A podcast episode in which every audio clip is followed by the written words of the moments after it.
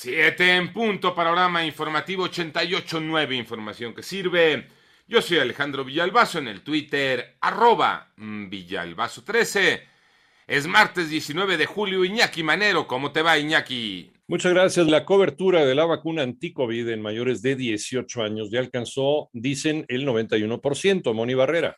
Más de 3 millones de niños de 5 a 11 años han recibido primera dosis de vacuna contra COVID. Representa un avance del 20% del total de personas de este rango de edad. En la semana epidemiológica número 28, que comprende del 10 al 16 de julio, se reportaron en promedio 14.400 contagios por día. La Secretaría de Salud informó que en las últimas 24 horas México registró 5.786 nuevos contagios y suman ya 6.454.263 casos confirmados confirmados y 19 muertes por COVID para un total de 326.523 fallecimientos, informó la Secretaría de Salud. En 889 Noticias, Mónica Barrera.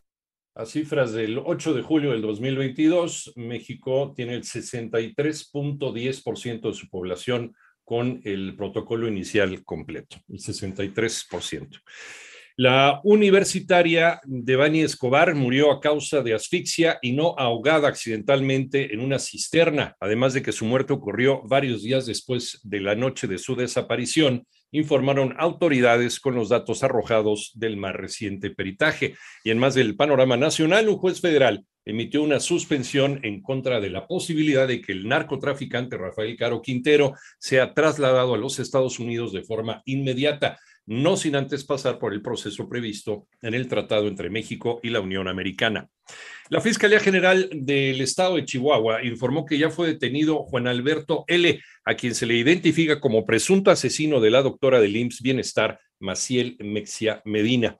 Sujetos armados atacaron a tiros a los ocupantes de un vehículo en marcha, esto en la colonia Esmeralda Norte, en la ciudad de Colima. Esto dejó el saldo de un hombre muerto y una mujer lesionada. Aseguran en el Fondo Nacional de Fomento al Turismo que la construcción del tren Maya fue clasificada como asunto de seguridad nacional. Toño Morales.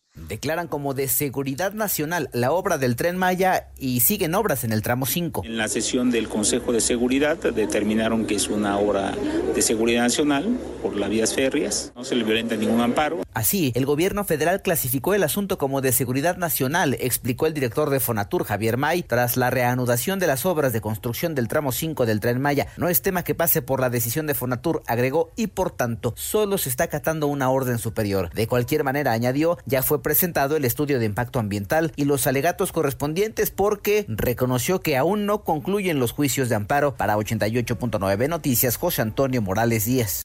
En el panorama internacional, el Ministerio de Sanidad de España reportó que hasta el momento se tiene un estimado de 510 muertes relacionadas con las altas temperaturas registradas en la semana del 10 al 16 de julio.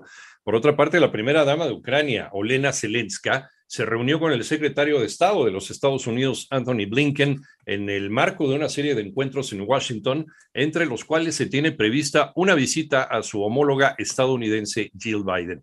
Por cierto, ya dio inicio en los Estados Unidos el juicio de Nicholas Cruz, el joven que mató a 17 personas en 2018 cuando ingresó con un fusil semiautomático AR-15 en la escuela secundaria Marjorie Stoneman en Parkland.